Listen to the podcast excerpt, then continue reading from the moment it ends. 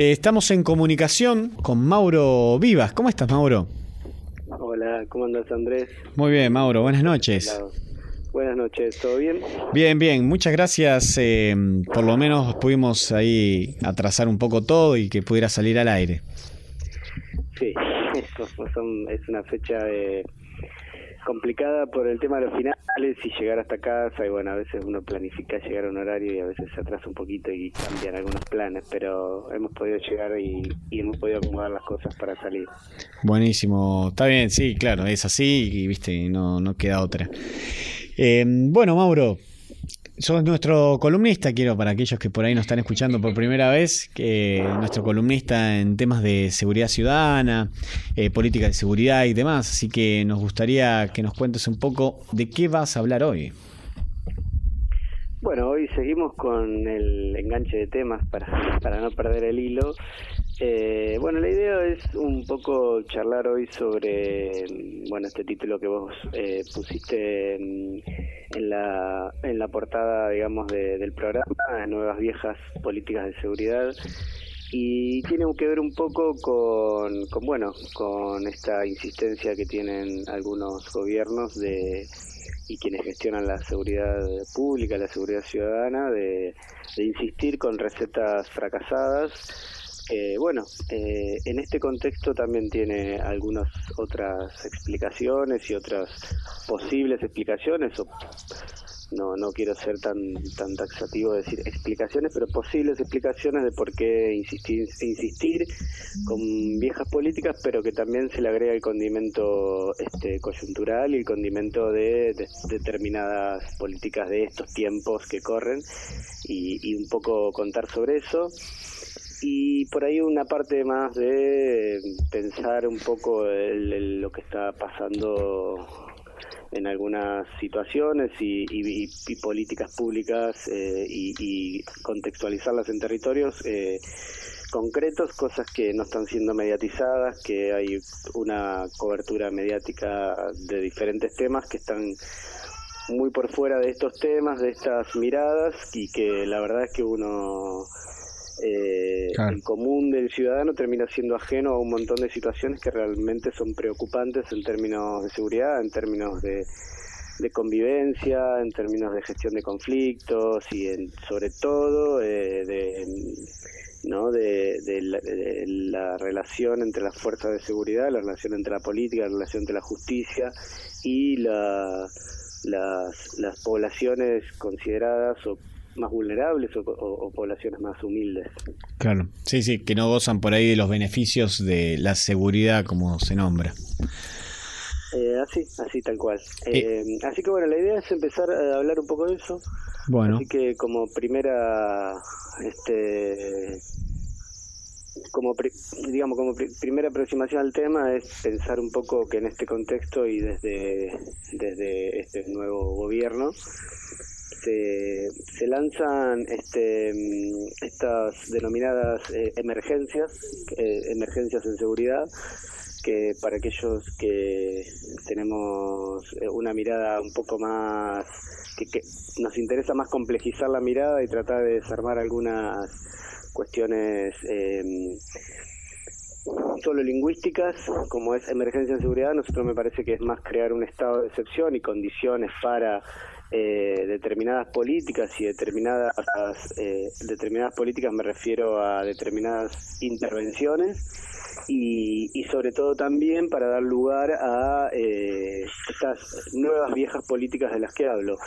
Y digo nuevas viejas porque el decreto el decreto que eh, 228-16 que es el decreto este, de emergencia en seguridad pública de la nación ¿no? el decreto que se sancionó el 22 de enero del 2016, que fue así estos en esta lluvia de, decretos de necesidad y urgencia. DNU.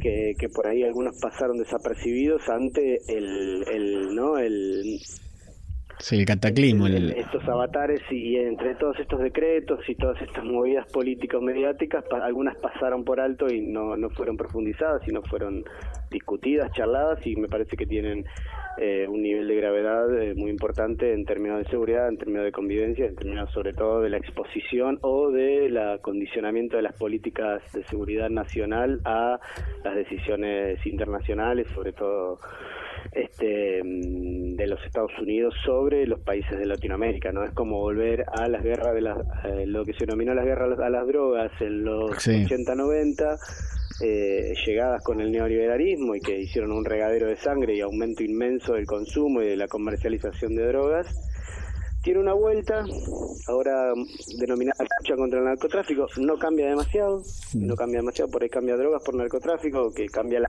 pero que en realidad termina siendo lo mismo y también implica este, ceder soberanía nacional y inscribir las políticas públicas en, ¿no? en estos modelos de amenazas o nuevas amenazas que se presentan y que son políticas de Estados Unidos que este, eh, que, tienen como pensado o como tienen, digamos, implementar políticas de seguridad sobre el territorio que no tienen nada que ver con el contexto latinoamericano. Claro. ¿no? Entonces asimilan, el decreto es muy claro, dice asimilar el narcotráfico, este no lo dice así como a una agresión militar extranjera, o sea, coloca eh, parecido al delito de narcotráfico a, a una invasión extranjera de, ¿no?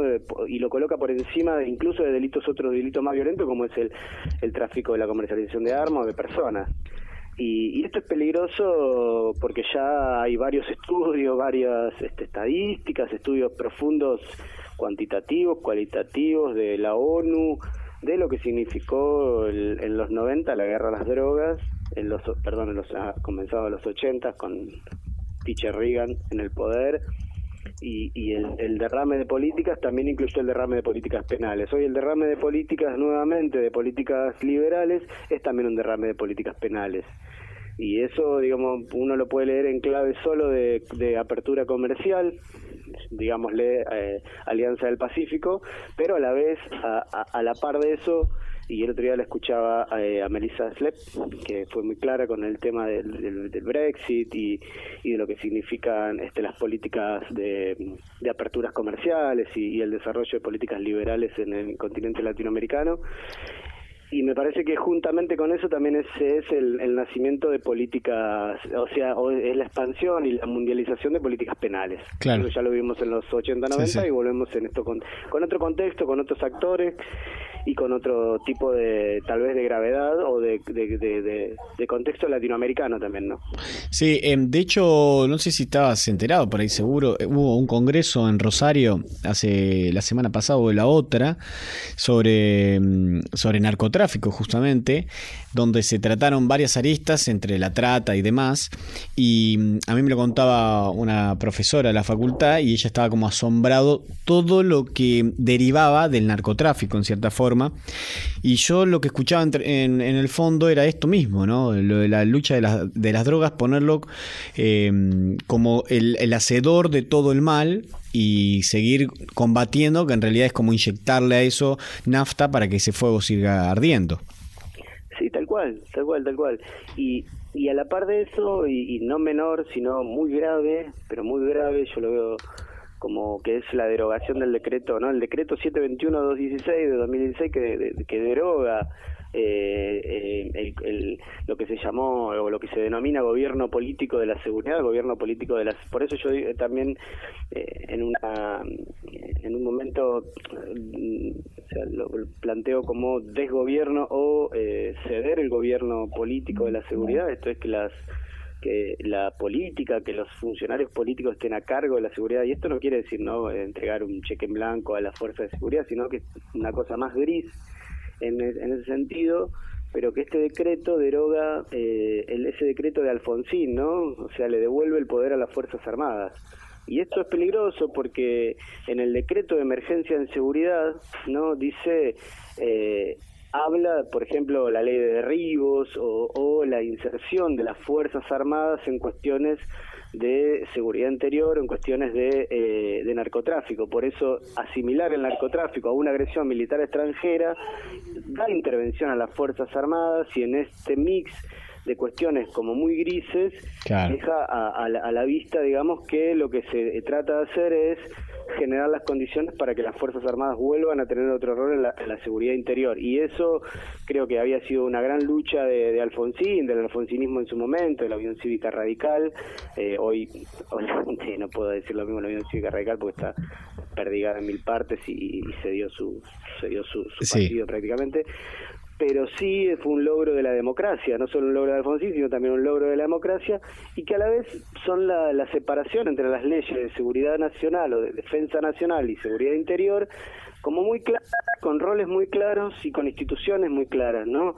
De diversificar las tareas y que cada función, digamos, qué fuerza cumple eh, determinadas funciones y cuáles no, y, y este este decreto justamente devuelve a las fuerzas armadas eh, eh, el autogobierno, ¿no? O, el, el, poder de, de, volver a generar las condiciones para, para intervenir en, en, cuestiones del territorio nacional. Y que eso, esas después, esas situaciones muy grises, habilitan a otras otras tantas como, eh, como la figura de, de terrorismo no tiene una definición justamente lo difuso de la definición es que no tenga, y eso no es un error, sino al contrario, es, la, es, lo que le da la posibilidad mm. de, que todo pueda ser terrorismo y que se pueda combatir en ese en ese sentido y que se genere excepciona, estado de excepción o excepción al, al derecho y que entonces guarda porque que todo sea narcotráfico, es decir, que vayan a, que, que, vayan a, un barrio pobre, revienten un chaperío y digan que ahí viven narcotraficantes es muy peligroso, porque también lo emparenta a un montón de excepciones que plantean estos decretos. Y, y eso es peligroso, es muy peligroso porque, este, por ejemplo, este el, el, terrorismo virtual, el terrorismo no de, de, de, tráfico de información, a lo que le llaman, que tampoco es muy claro qué es, pero que bueno, hoy tiene a, por ejemplo, a, se me fue el nombre, ¿no? Pero que está en la embajada de, en Londres, en la embajada de Ecuador, hace tres años, metido ahí adentro, por supuesto, terrorismo eh, virtual o terrorismo digital o terrorismo de, de, de, redes, ¿no? Se me fue el nombre en la cabeza de, este personaje. Snowden, ¿no? El que hizo los Wikileaks, el que sacó los Wikileaks. Eh, sí, Snowden me sale a mí, pero vos estás hablando sí, de. Snowden es el arrepentido de la CIA, e-, es sí. otro. Eh, bueno, no, importa, pero e-, es, es, en ese sentido, ¿no? De como crear figuras y esto es muy peligroso. Y, y, y esa es como la, la, la primera discusión, la primera preocupación sobre, sobre estas primeras medidas que, que por ahí parecen solo decretos, parecen como que no pasa nada todavía, están como muy bajo la alfombra.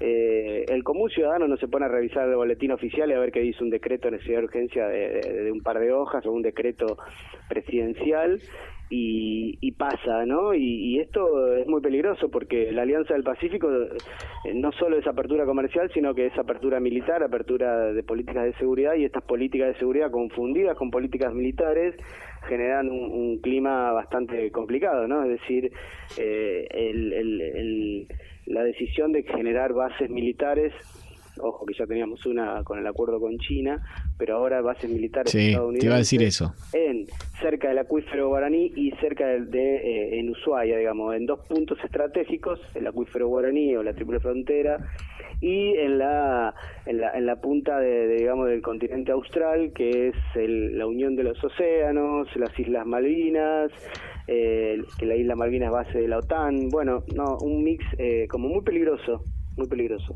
Claro.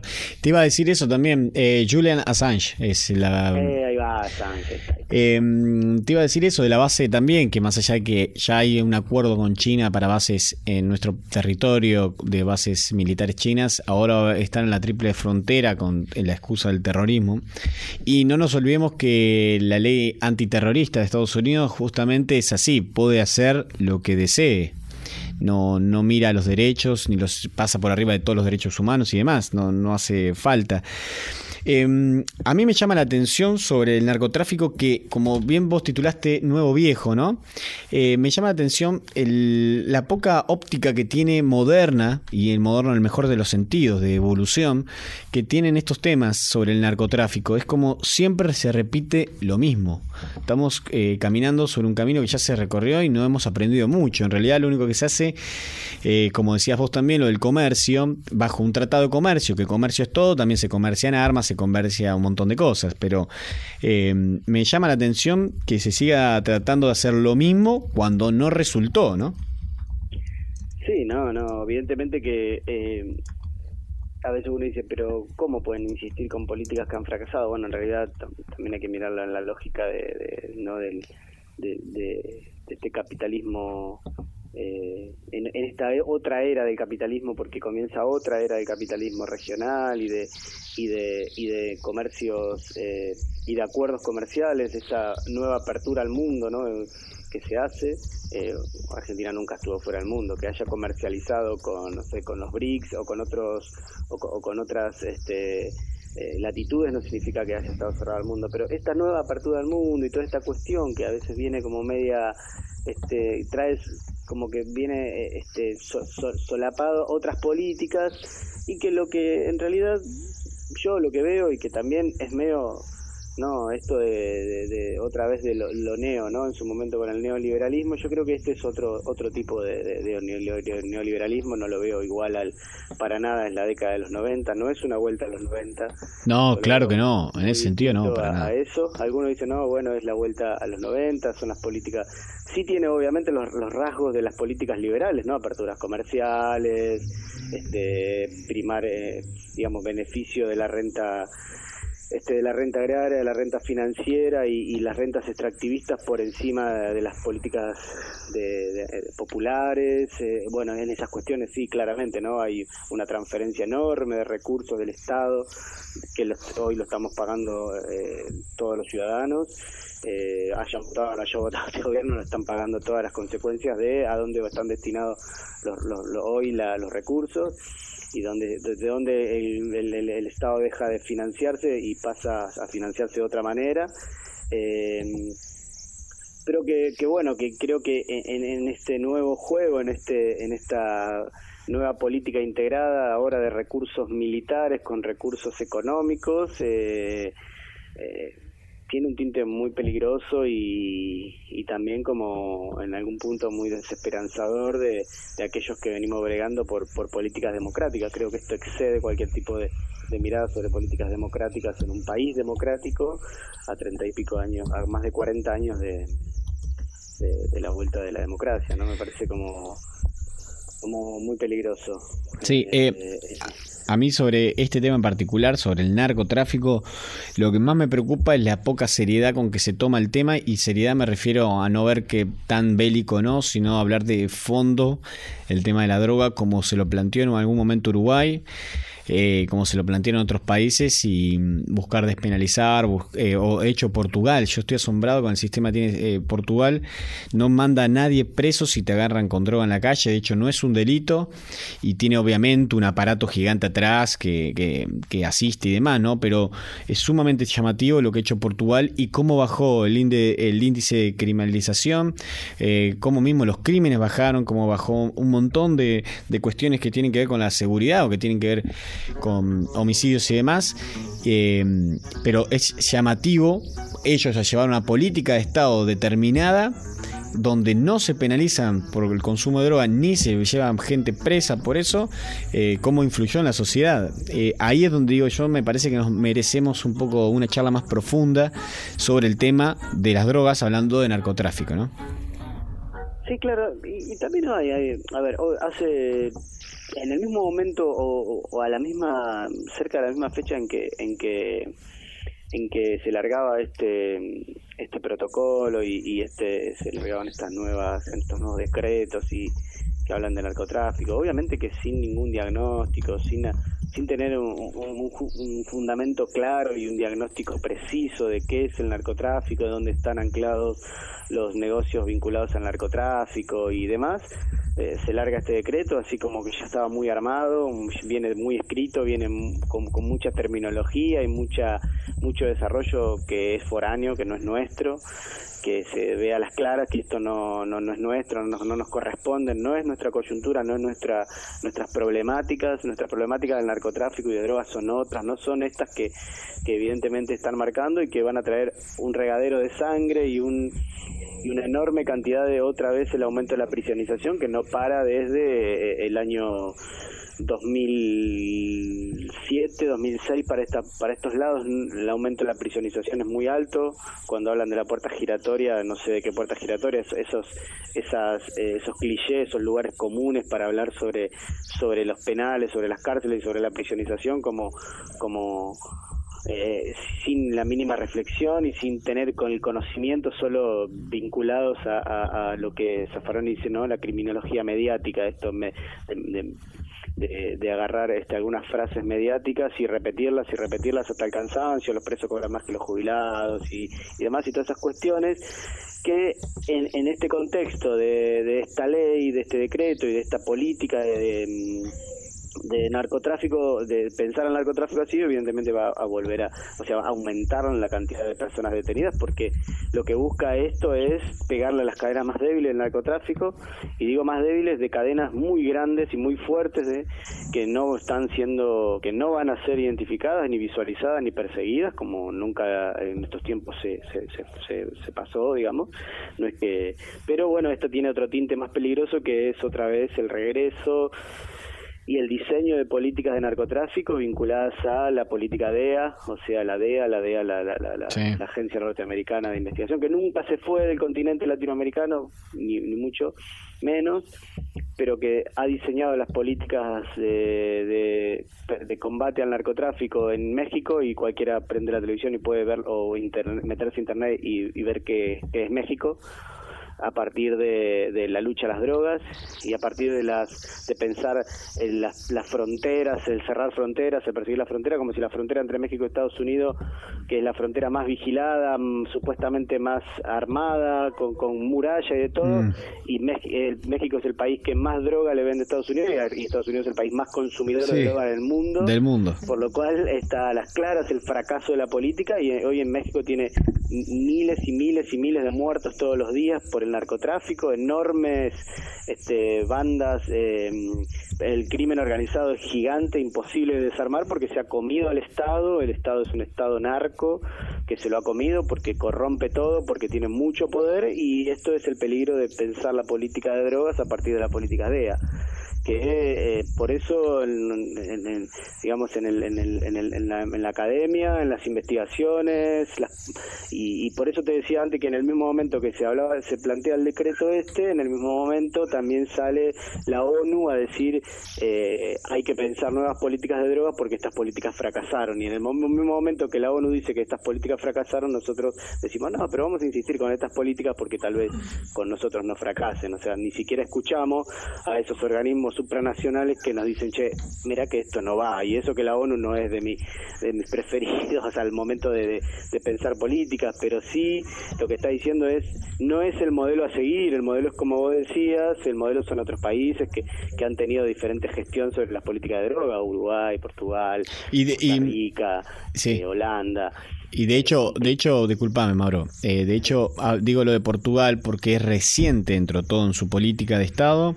Es, eh, es interesante cómo planteó eh, mismo el, ministro de Seguridad y el de Salud, que trabajan mancomunadamente, y es totalmente llamativo cómo plantean la problemática y cómo la llevan adelante. Y es totalmente distinto a cómo se viene planteando. Entonces, y da resultado así. Eh, hay que dejar de criminalizar eh, la droga y todos sus derivados. En todo caso, hay que hacerlos transparentarlos. La sociedad sucede eso, eh, consume eso. Después veremos si está bien o mal, pero eso es para otro debate. Pero mientras tanto, así combatiéndolo, lo único que genera, como decías vos, derrame de sangre. Sí, sí, sí, sí. Y eh, en eso, sí. estamos de acuerdo. Y vos decías también que tenías otro tema del autogobierno, de las fuerzas. Eh... Sí, no, después quería hablar más, un, bueno, salir de esto, de este escenario bastante negativo. Yo siempre, después me quedo pensando, digo, che, algo tengo que decir que está bien, pero bueno. Eh, pues, no puedo dejar de pensar en estos entonces estas cuestiones este, en estos decretos en estas salidas pero también pienso voy más un poco más a lo no tan a lo macro sino bajando un poco al territorio bajando un poco a, a la cuestión que también viene de la mano de esto que venía diciendo no eh, digamos la provincia de Buenos Aires también decreta la emergencia en seguridad y eso significa, a la par de eso, hay un desguace de políticas públicas, hay una improvisación, hay una insensibilidad con las políticas sociales que impacta de, lleno en, digamos, más, más, el alejamiento del Estado. O sea, yo lo que digo que entender las políticas públicas no solo como solo como decisiones que implica o sea no solo acciones sino también las omisiones del Estado y digo en el sentido de que, o sea, no solo lo que hace, sino lo que deja de hacer el Estado. Y, y, lo, lo, que estoy diciendo es que, digamos, una política pública es, es la decisión de no, o sea, no actuar ante un determinado problema conforma en sí mismo una política pública. Y eso es lo que está pasando en muchos territorios de la provincia de Buenos Aires, es, digamos, que dejar de actuar sobre diferentes problemas, correrse esos problemas en un nivel de improvisación terrible y en un desguace de políticas públicas con mucha insensibilidad por esos títulos que había puesto y que eso genera por, por un lado esto que te decía, ¿no? De emparentar el narcotráfico a villas, a pequeños vendedores de droga y a jóvenes que caen en esas redes de, de, vendedores, de soldaditos, de satélites, de todo la, el armado que, que, se, que si bien no pudo, si bien esta, eh, venimos de una emergencia en seguridad de, de, de Scioli Granados, venimos de una política de, de, represiva sobre los barrios populares, sobre determinados jóvenes, sobre el colectivo de jóvenes, varones, habitantes de barrios populares, con un nivel de, de violencia y de muerte que no está, que no aparece en las estadísticas, que no se sabe cuántos jóvenes mueren a mano de las fuerzas de seguridad a diario, que no se sabe cuántas personas mueren en los penales a diario, digamos todos esos muertos ocultos, esos, esos muertos de los que, de los que, de, de esos seres humanos de segunda, y que esto, esto en este contexto, entonces cómo repercute cuando el Estado, porque en un Estado mucho más presente, uno puede generar diferentes eh, balances eh, o, digamos sopesar la balanza y, al Estado penal ponerle políticas sociales a la par. Entonces a esa violencia de la bonaerense de Scioli y Granados eh, mucho Estado nacional eh, presente en los barrios, ¿no? Muchas políticas sociales, muchas políticas de salud, esto que vos decía de mirar a la droga, de, mirar los consumos, los consumos problemáticos a partir de la ley de salud mental que habla de problemas de salud, no habla de un problema de criminal, no es consumir droga es un problema criminal, es un problema de salud. Entonces, ¿cómo lo enfoco? ¿Desde, desde las políticas de salud y de las políticas sociales o de las políticas represivas? Bueno, se vuelve a las políticas represivas.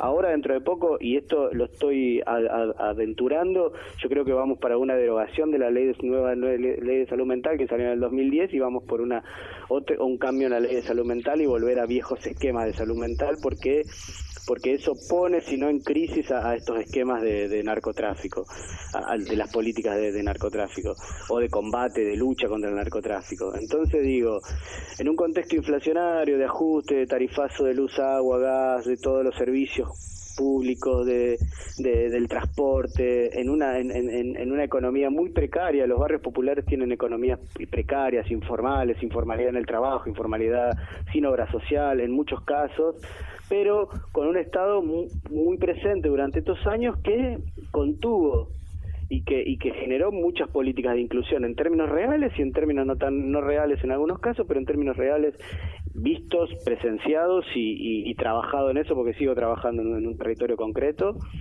Pero a la par de eso ahora veo que ante esa, esa distancia que toma el Estado social, eh, aparece el Estado penal, pero también aparecen las violencias interpersonales, las violencias entre grupos, eh, esto este genocidio por goteo de lo que habla Zaffaroni, y que es no solo que el Estado te mate, sino que te genere las condiciones para que se maten entre los de la periferia, entre los pobres, entre los de abajo, ¿no?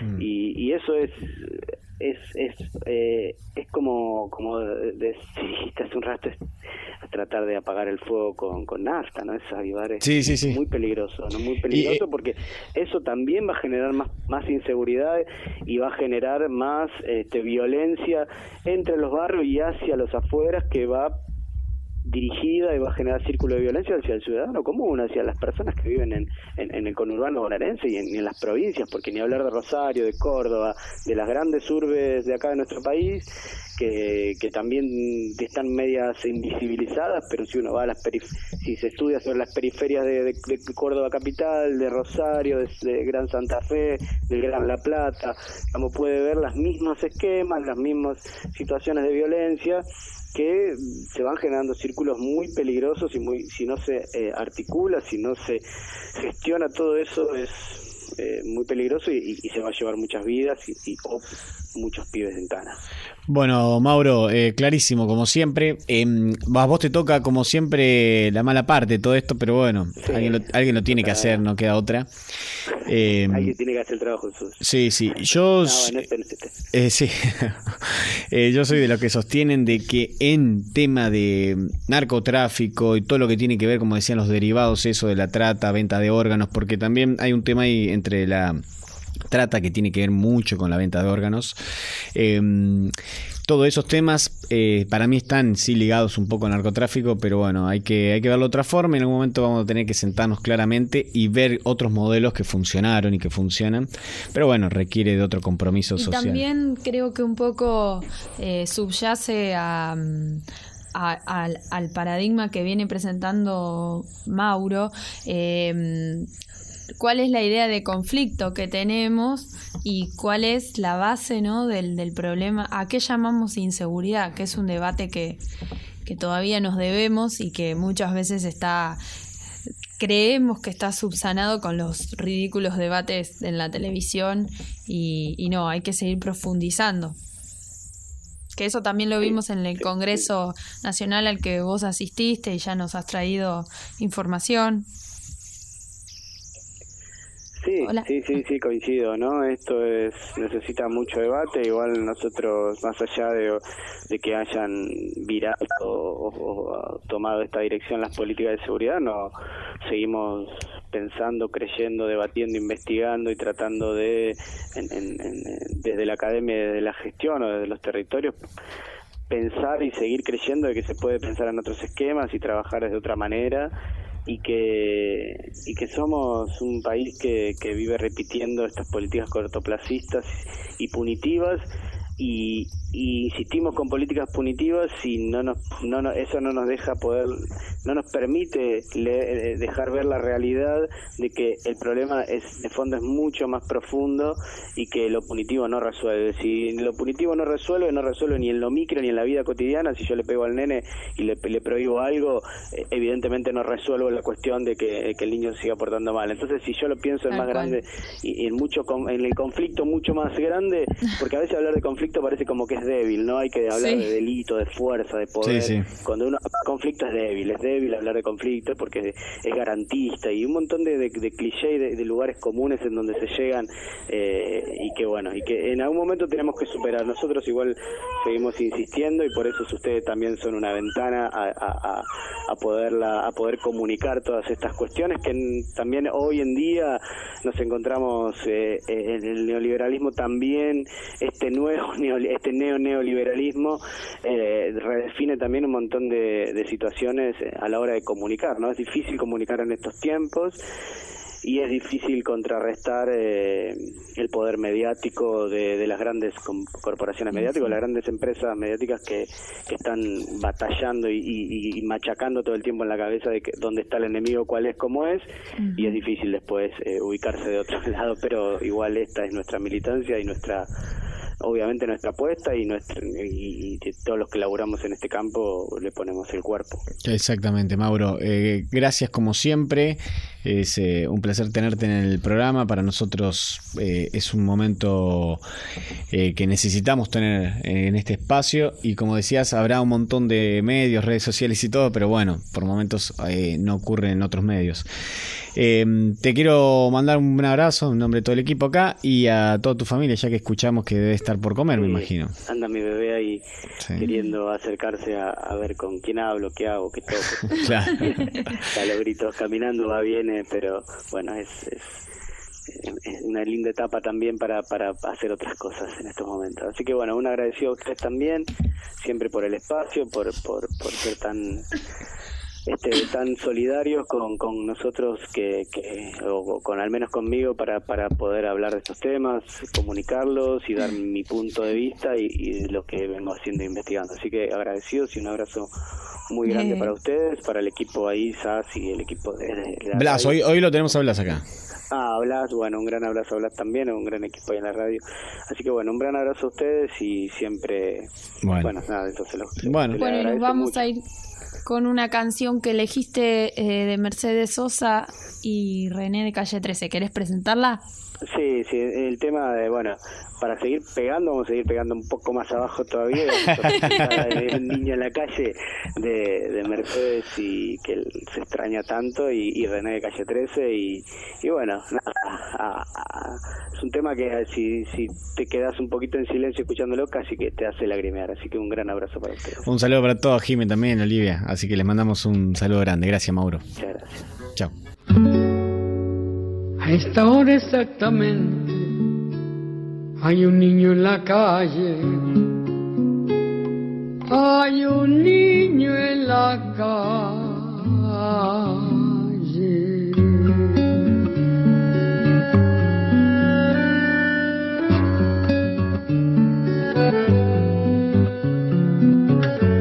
Honra de los hombres proteger lo que crece, cuidar que no haya infancia dispersa por las calles evitar que naufrague su corazón de barco, su increíble aventura de pan y chocolate, poniéndole una estrella en el sitio del hambre.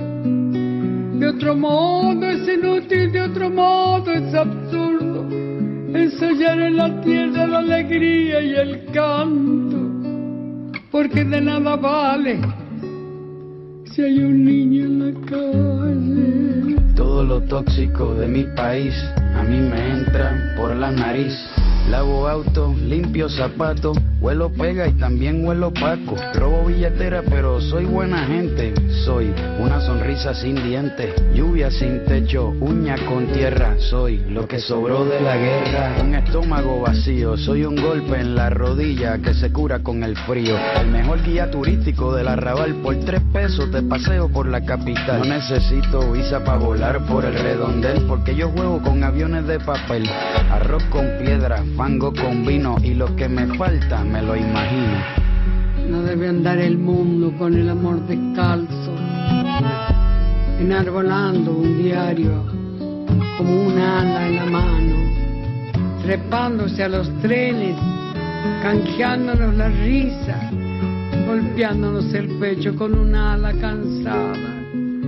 No debe andar la vida recién nacida precio la niñez arriesgada una estrecha ganancia, porque entonces las manos son inútiles fardos y el corazón apenas una mala palabra. Cuando cae la noche duermo despierto, un ojo cerrado y el otro abierto, por si los tigres me escupen un balazo. Mi vida es como un circo pero sin payaso.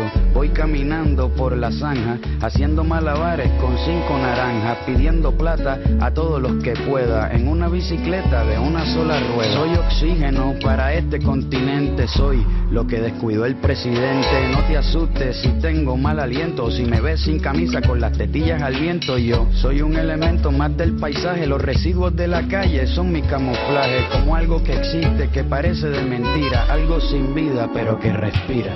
Pobre del que olvidado que hay un niño en la calle que hay millones de niños que viven en la calle y multitud de niños que crecen en la calle yo los veo apretando su corazón pequeño, mirándonos a todos con fábula en los ojos. Un relámpago tronco les cruza la mirada, porque nadie deje esa vida que crece y el amor se ha perdido